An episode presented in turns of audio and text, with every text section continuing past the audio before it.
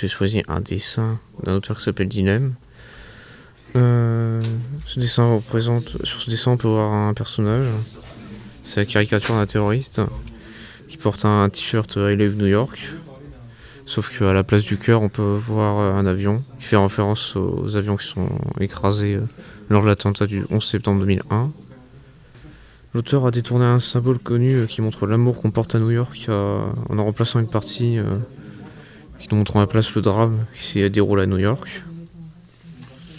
Euh, il a remplacé plutôt le cœur car euh, ça met en avant euh, l'avion et ça passe d'un symbole d'amour à un symbole de haine, de violence et de mort. alors celui que j'ai choisi c'est la terre qui est envahie d'immeubles et d'une de maisons de couleur grisée et sombre. Ça fait penser à une construction de ville qui semble envahir la planète.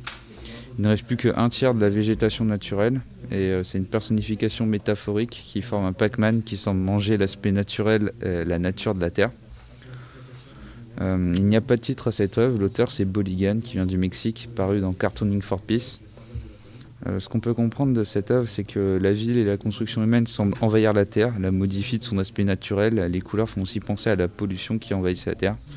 L'humain et ses pollutions en fait grignotent petit à petit la Terre comme un Pac-Man. Euh, c'est la destruction de la forêt, de la verdure, de l'environnement. Hum, on peut dire que l'auteur a cherché à choquer et à faire réagir de la souffrance et de la pollution qui envahit la Terre.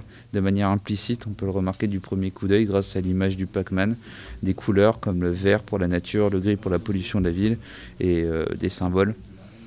Euh, c'est un sujet vraiment d'actualité qui parle de l'urbanisation, de la pollution, et tout le monde peut être impliqué, autant par la petite pollution, par les déchets, les voitures qu'on peut utiliser maintenant, et la grande pollution comme les usines, la construction, la déforestation.